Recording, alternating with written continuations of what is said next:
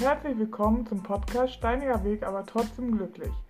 In dieser Folge möchte ich und meine Oma euch erklären oder erzählen, was ich so in den Ferien gemacht habe.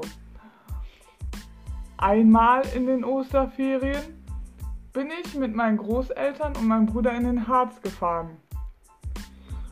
So, weil meine, meine Mutter musste zur Kur, hat meine Oma eben erzählt.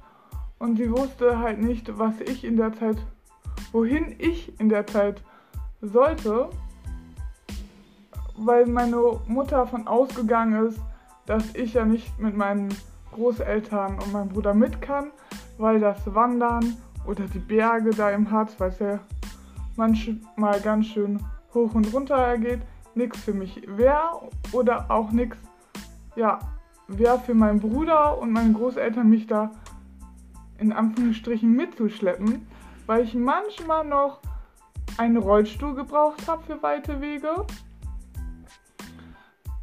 Aber ähm, wie habt ihr das denn gesehen? Was habt ihr denn meine, was habt ihr der Mama für eine Antwort gegeben? Wir haben gesagt, sie kann ruhig zur Kur fahren, du kommst mit in Harz. Ja, hat sie gesagt, dann könnt ihr ja nichts unternehmen. Haben wir gesagt, dann werden wir schon sehen. Und wir haben, wir sind mit dir auch Berg rauf, Berg runter. Opa hat dich manchmal an die Hand genommen, Mario und ich, wir haben den Rollstuhl getragen, bis du dich da wieder reinsetzen konntest. Und das hat eigentlich alles ganz gut geklappt. Bloß wir haben die weiteren Wanderungen, die wir sonst gemacht haben, dadurch nicht gemacht. Ja, da kann ich mich sehr gut an eine Situation erinnern.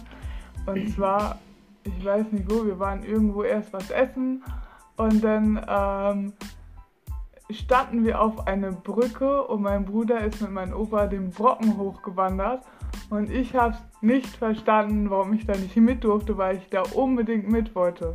Erstmal, ich fand es mega cool, mit meinem Opa wandern zu gehen und mit meinem Bruder. Und ich habe das nicht nicht verstanden, warum. Und ich habe da voll den Tobsusanfall gekriegt und den Schreianfall, weil ich da unbedingt mit hoch wollte.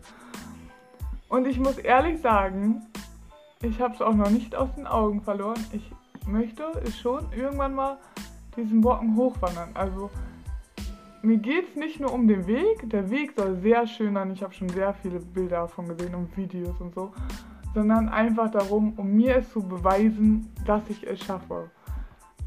Aber so Berge hoch zu wandern, fällt mir schon ziemlich schwer. Durch äh, meine Spastik natürlich auch, aber auch durch meinen Atem, weil ich ja halt auch Asthma habe. Ähm, ich kann mir aber auch vorstellen, weil ich durch meine Spastik ja alles so anspanne, spanne, anspanne, Entschuldigung, äh, dass meine Lunge sehr zugeschnitten ist und ich dadurch schwer Luft kriege und dadurch mir es sehr schwer fällt. Ja, genau. Einmal sind wir ja, sind wir vier Jahre ohne Rollstuhl nach Wernigerode mit dem Zug gefahren und dann sind wir mit der Brockenbahn raufgefahren auf dem Brocken und du hast dich eigentlich sehr gefreut, dass du da auch mit drauf durftest. Oben am Brocken sind wir ausgestiegen und da war ein furchtbarer Schneesturm. Da hast du so geschrien, dass wir wieder einsteigen mussten und runterfahren. Ja, weil ich, ich kannte so einen Schneesturm nicht. Ich, erstmal kann ich auch nicht so viel Schnee zu sehen. Ich bin in diesen Schnee versunken. Eigentlich hätte man uns kaum noch, also mich kaum noch sehen können. Obwohl ich Oma und ich haben eben schon überlegt, wie alt ich da gewesen sein muss. Und ich bin der Meinung, ich muss ungefähr 10 gewesen sein. Und ich war kein kleines Mädchen. Also ich war für mein Alter schon recht groß. Aber es war so viel Schnee, mir ging der Schnee bis zu Knie oder bis zum Po, ungefähr so. Und ich war halt dieser Schneesturm, ich kannte das nicht, war es nicht gewöhnt. Ja, und dann waren wir halt noch da in der ähm, sind wir halt mit der Bahn zurückgefahren. Aber irgendwann sind wir nochmal hochgegangen. Ich habe da so eine Suppe gehabt, Erbsensuppe oder so. Da bin ich schon immer. Aber egal. Ähm, genau. Und ja, wir sind viel gewandert. wir sind durch Wälder gewandert, wir sind an Flüssen vorbeigewandert oder dran lang gewandert, wo mein Bruder dann gerne was, mein Bruder und ich gerne was gebaut haben. Staudämme oder weiß ich was. Also wir haben es geliebt mit Naturmaterialien und Wasser zu bauen, dass ähm, meine Oma und mein Opa uns manchmal ganz schön zurückpfeifen mussten, damit wir nicht nass sind.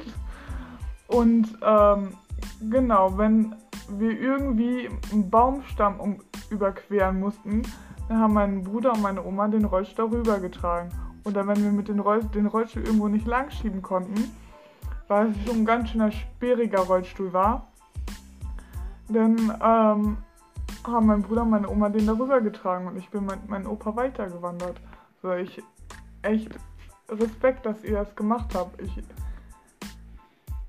ich bin, also ich bin so stolz auf euch, dass ihr das gemacht habt und so dankbar, weil ich dadurch konnte ich Sachen sehen, die sonst nicht jeder sieht.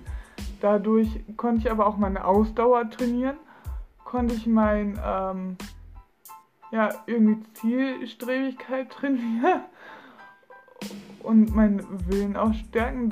Das hat mir aber auch gezeigt, wenn ich was will, dass ich es auch schaffe, dass eine Behinderung halt kein Grund sein muss, um es nicht zu schaffen, sondern man daran arbeiten kann, dass man es schaffen kann. Genau. Und ähm, dann war noch eine Situation, dass wir auf einem Berg gewohnt haben. Auf dem Glockenberg. Und wir haben immer, wir hatten kein Auto da, das solltet ihr vielleicht wissen. Wir sind mit dem Zug dahin gefahren und wir hatten kein Auto da. Wir haben alles zu Fuß gemacht oder vielleicht mal mit Bussen, aber ich glaube, das weniger, daran habe ich nur Erinnerung, oder? Runtergelaufen sind wir ins, in, nach Altona runter sind wir gelaufen und ich bin mit dir mit dem Bus wieder hochgefahren. Genau, weil äh, das hat mir immer getraut, diesen Berg da hochzugehen, weil das, wie gesagt, fiel mir echt schwer. Ähm, und da hatte ich auch keinen kein Bock zu. Ähm, ja, weil es mir halt schwer fiel, ne? Und ich